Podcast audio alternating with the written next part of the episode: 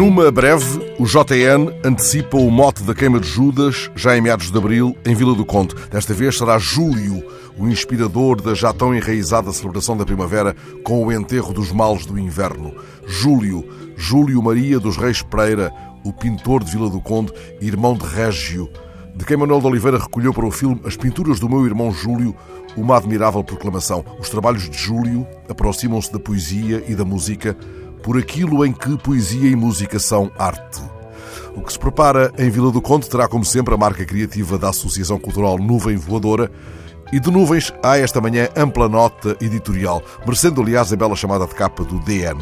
É que as nuvens já têm um Atlas atualizado com novos padrões. Lá dentro, no jornal, a repórter Filomena Naves familiariza-nos com a nuvem Cavum e a Muros e com as muito artísticas nuvens Fluctus.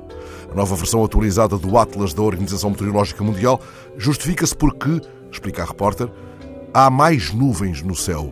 Ora, num livro que chamou Essência, Saúl Dias, nome com que o mesmo Júlio dos Reis Pereira, irmão de Régio, assinava a obra poética, há um poema intitulado Todos os Dias. Todos os dias nascem pequeninas nuvens, róseas umas, aniladas outras, nacaradas espumas. No filme de Oliveira sobre o irmão de Régio, há uma música propositadamente composta e interpretada por Carlos Paredes. Ora, Paredes compôs e interpretou também um tema para Raul Brandão, de quem é hoje, precisamente hoje, apresentado um livro reunindo os três volumes das memórias. Os 150 anos de Brandão têm, aliás, sido o pretexto para uma intensa atividade de reedição da sua obra tão importante e necessária. Ainda há dias foi reeditado El Rei Junot. Para o início de abril está anunciada a reedição de Pobre de Pedir, o último livro escrito por Brandão.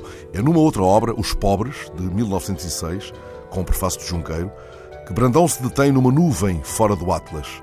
Vem o inverno e os montes pedregosos, as árvores despidas, a natureza inteira envolvem-se numa grande nuvem úmida que tudo abafa e penetra. Brandão acreditava, e disso deixou aliás nota no Humus, que não só os sentimentos criam palavras, também as palavras criam sentimentos. É com palavras que construímos o mundo. Todos os dias nascem pequeninas nuvens, observa o poema já citado de Saúl Dias, nome poético do pintor Júlio, que por estes dias inspira em Vila do Conde o enterro dos males do inverno. O poema, esse pequeno poema, termina assim: Todos os dias nascem novos dias, nascem novas manhãs.